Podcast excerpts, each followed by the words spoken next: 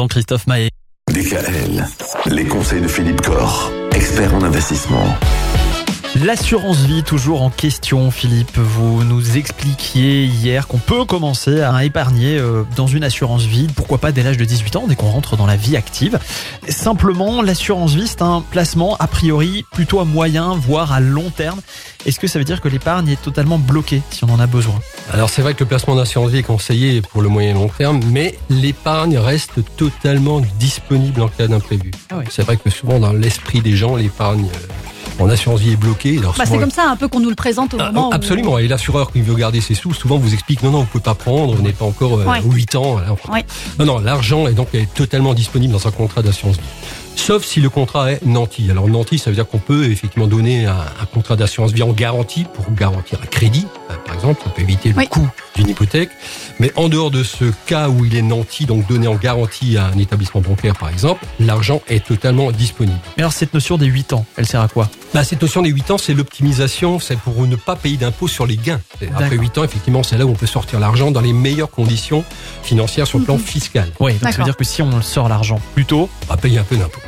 Alors, il faut savoir aussi que l'argent est disponible, mais ce n'est pas un livret d'épargne, donc il faut à peu près une quinzaine de jours en moyenne, voilà, pour récupérer son argent sur un contrat d'assurance vie. Ça se fait quand même très facilement, sauf à tomber sur un assureur un peu de mauvaise foi. Ça arrive parfois. De la même façon, on peut euh, aussi mettre en place sur certains contrats et sur une durée qui peut être déterminée, donc des retraites programmées qui peuvent générer un complément de revenu.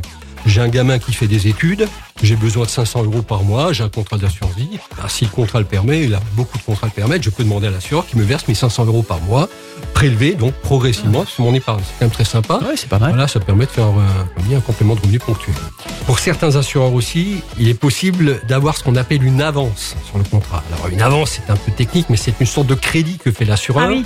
et qui permet de ne pas toucher à son épargne. mais qu'il faudra forcément rembourser. Alors qu'il faut rembourser. Alors effectivement cette avance, elle est souvent consentie pour une durée de 3 ans, parfois renouvelable encore une ou deux fois, donc ça peut parfois aller jusqu'à 9 ans. Ah oui. Et cette avance, donc effectivement, elle ne coûte rien tous les mois, puisqu'effectivement, on ne remboursera le capital et les intérêts que le jour du remboursement, donc à l'échéance de l'avance.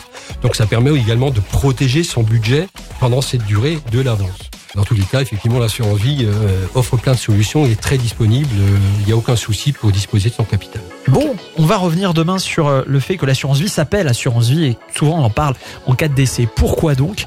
Vous allez nous expliquer tout ça pour terminer la semaine demain. Retrouvez l'ensemble des conseils de DKL sur notre site internet et l'ensemble des plateformes de podcast.